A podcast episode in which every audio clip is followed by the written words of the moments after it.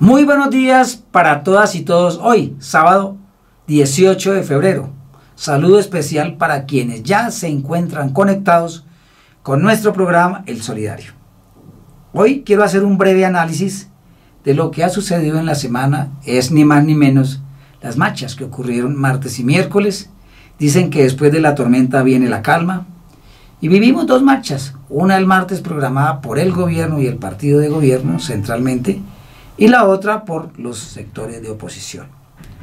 Según de balances de amigos, escuchando los medios de comunicación, recolectando información, estas marchas tuvieron algunas características en común. Fueron pacíficas, no hubo desmanes, a excepción de algunos inconvenientes que se presentaron en la ciudad de Medellín. La asistencia para las dos marchas no llenó los niveles esperados. Dicen los analistas que a la marcha de la oposición concurrieron más personas que a la marcha convocada por el gobierno.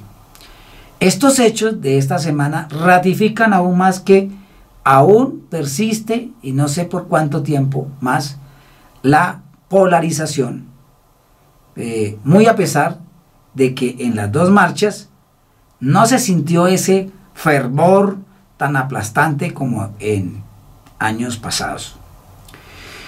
Mm, de lo anterior podemos deducir que ni la oposición ni el gobierno lograron convocar masivamente a, los colombianos. Eh, en, otras, en otros términos, uno podría decir, no se le dio esa trascendencia como en los paros pasados, como en, el paro del 21N eh, que llamaron en, en el 2019, en, abril del 2021, etc. Entonces, eh, yo creo que mm, hay que revisar con cabeza fría qué está pasando. Mm, seguramente en un futuro no muy lejano, las caras se volverán a encontrar. Y repito, hay que hacer un análisis frío sobre la táctica que se está utilizando si efectivamente es convocando a la calle el fervor, el fervor del pueblo, y esa es una lógica de la democracia.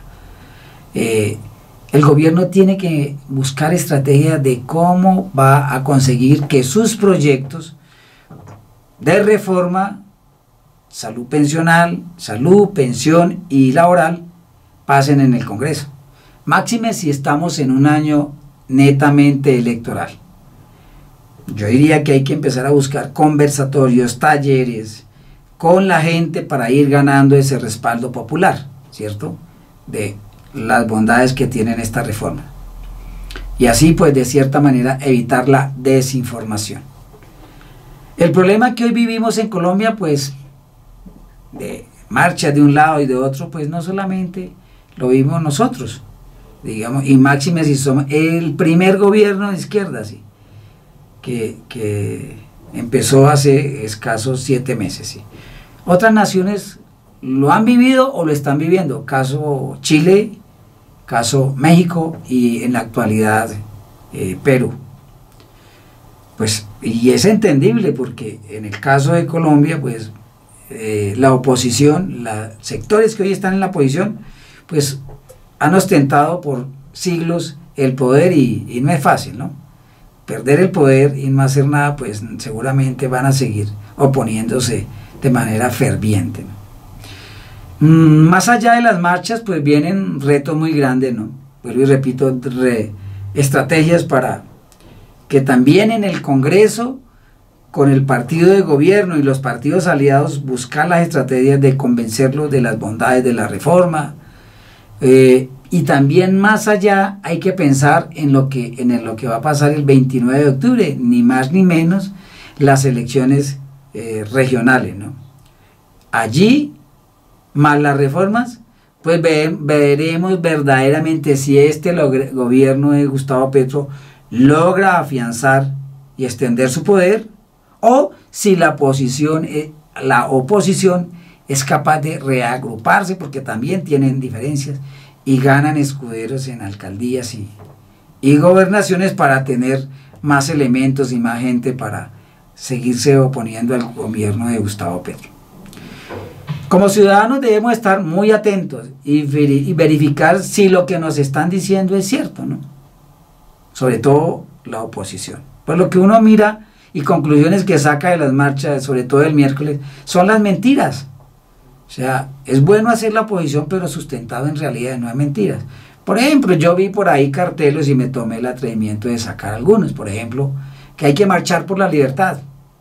Pero si, si están permitiendo que se marche libremente, entonces, ¿cuál libertad? Este gobierno lo que menos tiene es atacar a la oposición y ha, brindado todas las garantías. Aquí no hay presos políticos, ¿cierto? ¿Están asesinando a la fuerza pública? Pues ese es el quehacer en un país donde hay fuerzas oscuras, donde hay bandas criminales, donde este, precisamente se está negociando un proceso de paz, sin haber acuerdo bilateral es lo que se está discutiendo con el, el ELN, pues seguramente va a seguir, van a seguir cayendo. Pues, nos duelen todas las muertes, sean las que sean, integrantes de las fuerzas militares y de los otros bandos. Ampón, terrorista, guerrillero, hasta donde yo tengo entendido, el presidente Gustavo Petro, bueno, es un ex guerrillero que lleva más de 30 años en la vida civil actuando en la democracia dejó las armas. Nunca lo han inculpado, o lo han inculpado, pero nunca han demostrado de que fue terrorista. Que va a reventar el sistema de salud.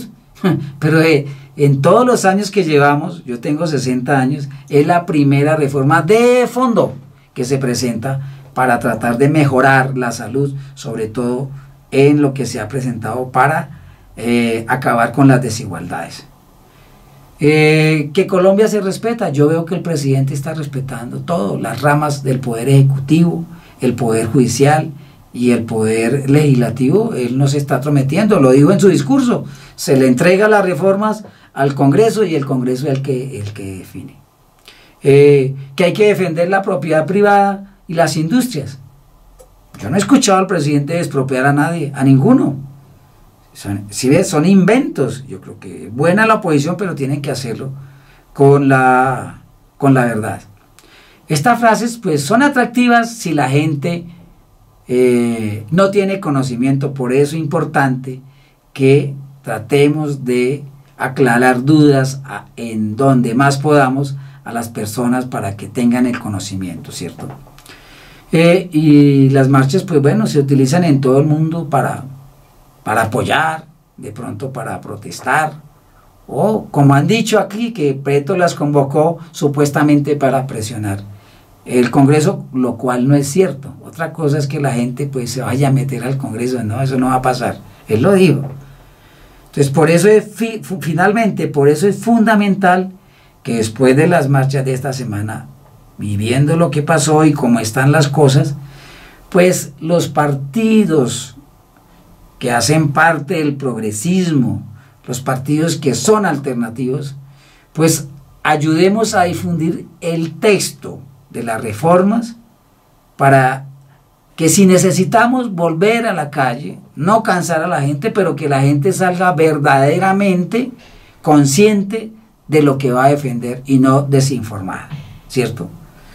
Pues porque mm, de una u otra manera, si esas reformas logran salir, logran convertirse en ley, pues van a buscar esa tan anhelada justicia social que por años y años hemos buscado para nuestro país. Que tengan un excelente y buen fin de.